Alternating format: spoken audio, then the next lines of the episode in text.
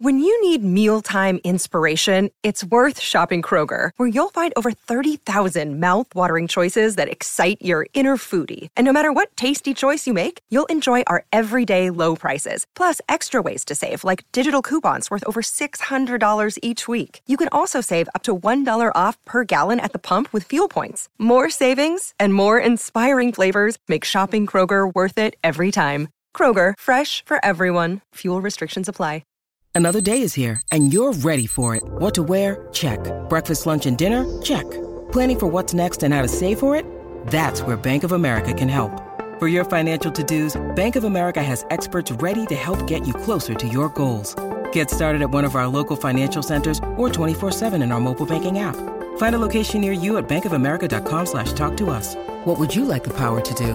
Mobile banking requires downloading the app and is only available for select devices. Message and data rates may apply. Bank of America and a member FDIC. Quels sont les trois conseils pour éviter de manger ses émotions? Merci d'avoir posé la question. À la naissance, la faim est émotionnelle. Avec le temps, en grandissant, on apprend à réguler ses émotions et son humeur. Si cette régulation ne se fait pas, on peut continuer à utiliser la nourriture pour le faire. On dit alors qu'on a tendance à manger ses émotions. On mange pour apaiser ses angoisses, sa tristesse ou son ennui.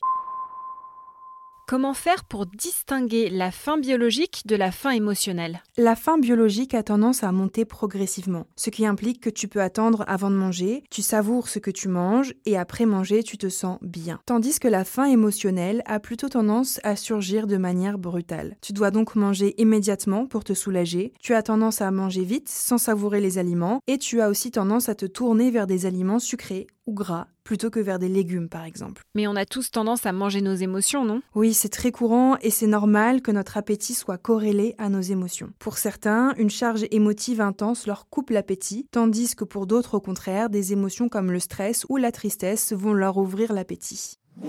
Comme l'indique la psychiatre et psychothérapeute Alessandra Canuto, spécialiste des troubles du comportement alimentaire aux hôpitaux universitaires de Genève, nous avons tous des périodes où l'on consomme plus certains aliments, comme le café, le chocolat, les douceurs. Ce sont des stratégies d'adaptation et de réconfort banal et tout à fait normal. Mais quand on a l'impression que ces stratégies sont insuffisantes ou que nos réflexes alimentaires ne nous appartiennent plus, il est bon d'accorder de l'attention à nos émotions et au mal-être sous-jacent. Si un sentiment de souffrance persiste, c'est une bonne idée de consulter un spécialiste. Une thérapie, par exemple, pourra aider à comprendre ce qui se cache derrière le besoin de manger. Quelles astuces peut-on adopter au quotidien pour lutter contre cette tendance?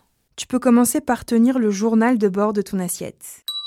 Cette habitude te permettra de faire des liens entre ton humeur et le type d'aliment consommé, ce qui peut être très utile pour évaluer ce que tu manges. Avant de choisir un aliment, tu peux interroger ta faim en notant par exemple son intensité de 1 à 5. Si ta faim n'est pas très élevée, tu peux commencer par boire un verre d'eau, car parfois on peut confondre le signal de la soif avec celui de la faim. Deuxième conseil, élimine les distractions au moment du repas. Cela permet de se reconnecter à ses sensations, d'être à 100% avec son alimentation. Évite donc de manger devant la télé ou devant un écran comme le décrypte le psychiatre Gérard Apfeldorfer dans les pages du Figaro. En captivant l'attention, les écrans empêchent de manger en pleine conscience, c'est-à-dire de ressentir les sensations gustatives. Par extension, on est moins enclin à être rassasié et donc plus susceptible de prendre du poids. Enfin, troisième et dernier conseil, mise sur ta respiration. Une lente et profonde inspiration régule et équilibre les émotions et calme le stress. La surcharge affective se dissipe et l'urgence de manger aussi. Maintenant, vous savez, un épisode écrit et réalisé par Olivia Villamy. Ce podcast est disponible sur toutes les plateformes audio. Et si cet épisode vous a plu, n'hésitez pas à laisser des commentaires ou des étoiles sur vos applis de podcast préférés.